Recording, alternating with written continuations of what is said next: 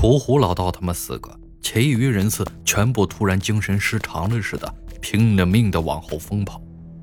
于英他们的手电筒照过去，很快在一个角落里发现了他们，十一个考古队员外加三个摄像师，十四个人躲在墙角，用手抱着头缩卷在一起，目光表情全部呆滞下去，无论怎么叫都没有反应。老李，我是胡老道，老胡啊！胡老道对着远处那些人呼唤，但老李惊恐失常，他摆手尖叫道：“不，不要过来！你们不要过来！”李文华，空中，我是吴教授派来接你们离开的，你们先安定下来，慢慢保持放松，安静下来，咱们一起出墓，一起出墓。来，慢慢的放松。我姓华，受吴教授的委托。来，马老的话根本没说完，突然一个尖锐的声音响起：“李李文华是谁？谁是李文华？”发声的正是老李，而李文华正是老李的大名，老孔就叫孔中。他们不知道怎么了，突然间捂住脑袋，痛苦的开始撞墙。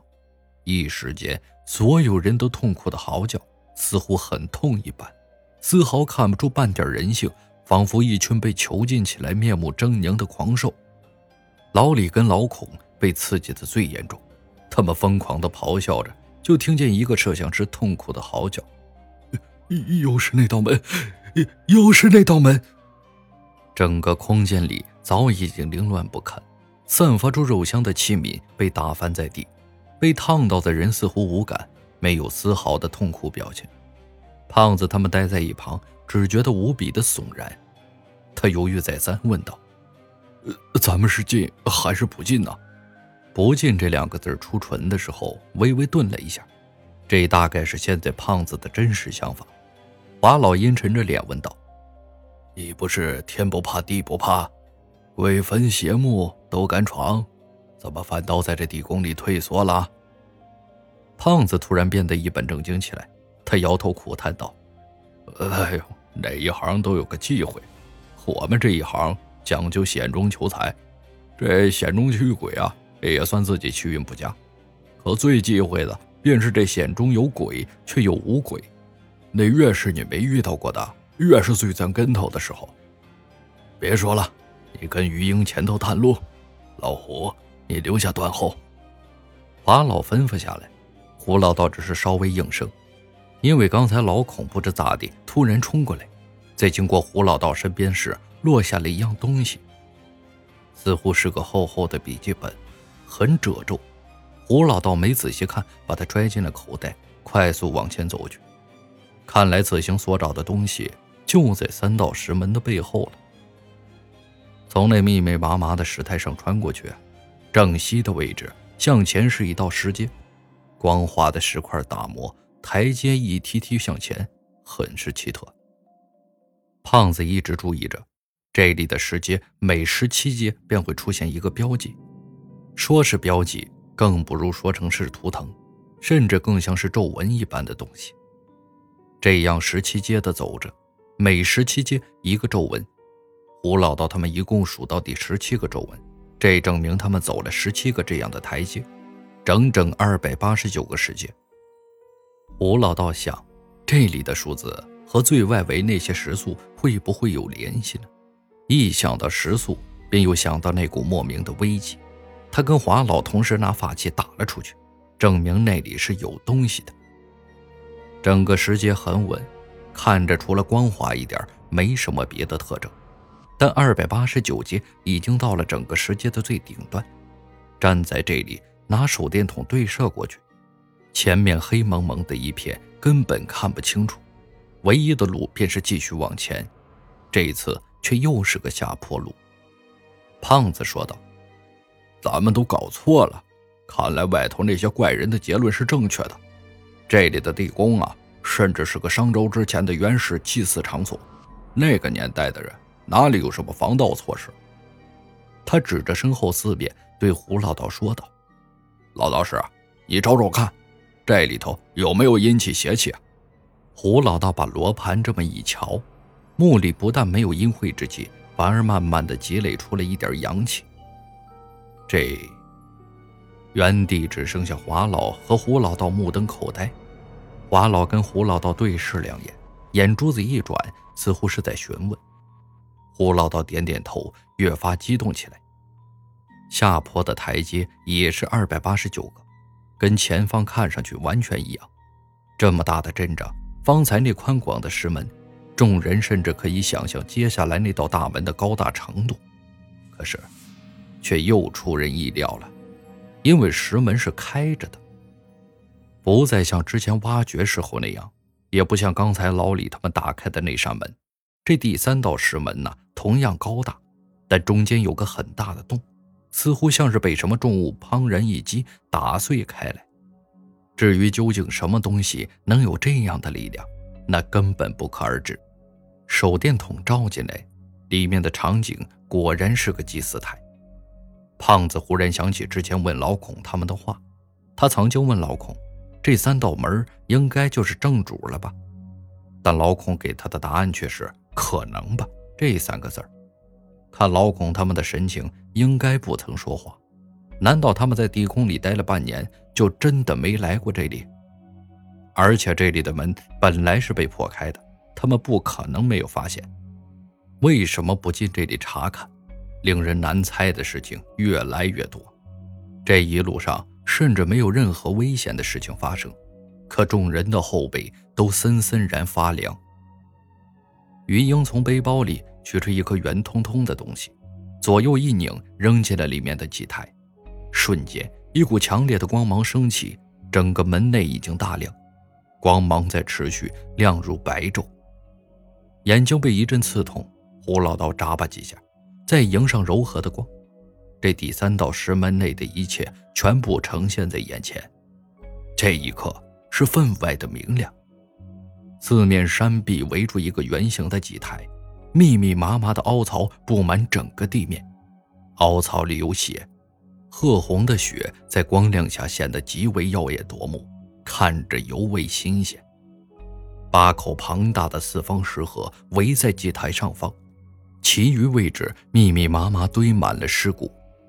古中国有人畜祭祀并不稀罕，但这里无尽的骸骨数以千计，骷髅与骨架分离，全部成十七个一堆，所有的堆组合起来，成为密密麻麻的一大堆尸山骨海。从骨架的死相上来看，应该是当初令人畜跪地就地斩首的。胡老道看到这一切的时候，忍不住心头悸动，脸色抽搐了一下。胖子他们的目光全被地上的枯骨吸引，但只有于英注意到对面的位置似乎有个洞口，里面刚刚有一股似乎赤红色的光，只是稍稍露出点头目，便又无声无息地隐退了回去。咱们先出去。从不主动说话的于英现在突然发话了。华老很了解于英的秉性，他知道于英一定发现了什么。洞内光芒燃烧一分钟后熄灭，所有人回到了原地。胖子此刻十分不情愿，他嚷道：“我从那石盒上看到一个图案，我认识。”放下再说。于英，你发现了什么？华老直奔主题。于英也皱了一下眉，他思考了几秒，沉声道：“刚才，对面洞里有异。”于英的手电筒照进去。笔直的光束很快就找到了那个洞口，向里面探了探，除了黑暗还是黑暗。巴老在皱眉，他也是直到现在这一刻才发现这里有个洞。刚刚整个祭台里燃起光芒的那一刻，他根本没看到，就在自己对面正西的位置有那样一个洞，水桶粗细，直径在一米三四，一直通往另一个未知处。其实究竟其原因？并非是华老没细心注意，因为洞内强光一出，所有的地方都是一样的颜色，加上地面那么多人畜骨架，早已经吸引了众多人的目光，没看到也是很正常。余英简单的指着那个洞说道：“光芒照亮洞口的那一刻，我看到那个地方隐约一股红光快速退了出去，但因为白光太过耀眼，只是突然间一瞥，也或许是我眼花了。”那咱们再扔个那玩意儿进去看看不就得了吗？胖子似乎对于英扔的那玩意儿好奇，可那东西都退走了，就算再扔，估计也很难再看见了。于英还是扔了一颗过去，准备再试试。但这一颗照明弹扔进去，众人并没有再见到那股红光，却多了个意外的发现。